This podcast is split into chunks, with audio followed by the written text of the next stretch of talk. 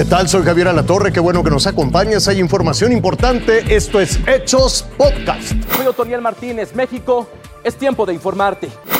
Alrededor de la una con cuatro minutos de la madrugada de este sábado, Grace tocó tierra como huracán categoría 3 en Nautla, Veracruz. La intensa lluvia y el oleaje de hasta 6 metros dejaron severos daños. Las rachas de viento superiores a 200 kilómetros por hora arrasaron con todo, con todo a su paso.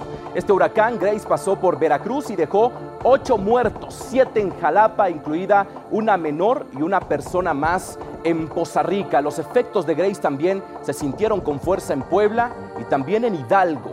Grace se ha ido degradando y actualmente es una baja presión remanente. Se localiza frente a costas de Colima y Jalisco, pero mantiene 80% de probabilidad para desarrollo ciclónico en las próximas 48 horas. Por eso le decimos, no podemos bajar la guardia y debemos estar atentos a los anuncios de las autoridades. El presidente Andrés Manuel López Obrador lamentó la muerte de las ocho víctimas que fallecieron tras este paso, el paso del huracán Grace por Veracruz, y también envió su pésame a los familiares de las víctimas. El mandatario añadió que recibirán su apoyo y el apoyo del gobernador estatal Huitláhuac García. Vámonos con las de pasaporte. Este domingo Henry Henry ya se degradó a tormenta tropical mientras continúa acercándose a la costa noreste de Estados Unidos donde se espera que toque tierra alrededor del mediodía en algún punto de Long Island o Nueva, Nueva Inglaterra. En estos momentos Henry se ubica a 65 kilómetros de Montauk Point en Nueva York y avanza a 26 kilómetros por hora con vientos sostenidos de 110 kilómetros por hora. Del otro lado del mundo, a casi una semana de que los talibanes tomaron el control de Afganistán, cientos de personas tratan de escapar vía aérea de Kabul. Vean las imágenes. Mujeres afganas se han visto trepando por las paredes del aeropuerto ante la mirada de militares estadounidenses. Las multitudes han obstaculizado las operaciones aéreas, mientras que Estados Unidos y otras naciones intentan sacar de Afganistán a miles, miles de sus diplomáticos y civiles. Al menos 12 personas han muerto alrededor del aerodódromo de la única pista. Mientras tanto, en Estados Unidos informó que ya ha sacado de Afganistán a 2.500 estadounidenses del aeropuerto de Kabul durante la semana pasada. El general de división William Taylor dijo que en total hasta ahora han salido del país más de 17.000 personas. El objetivo es sacar a la mayoría de las personas lo más rápido posible.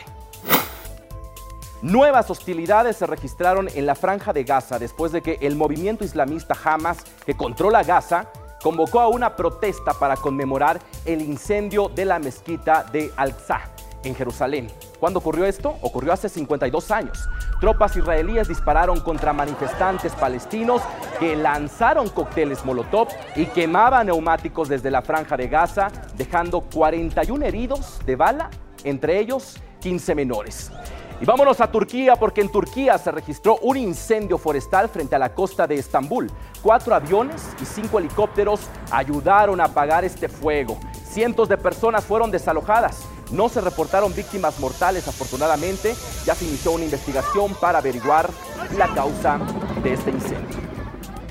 Otro asalto, pero ahora en Aucalpan, Estado de México. Es una unidad de transporte que realizó una parada sobre el bulevar Luis Donaldo Colosio y en ese momento dos sujetos pretendían asaltar al pasaje y al chofer, pero reacciona en segundos, aceleró y fue en ese momento que le dispararon.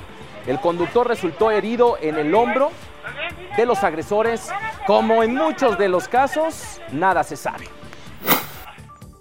Pobladores de San Francisco del Mar en Oaxaca se resistieron a la detención de Pablo alias el Cholenco o el Oaxaco.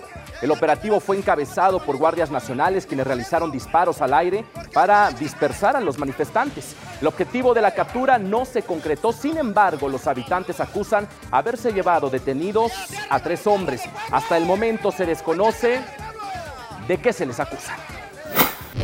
Lo invito a que siga con nosotros mañana con detalles de más información que justo ahora está en desarrollo.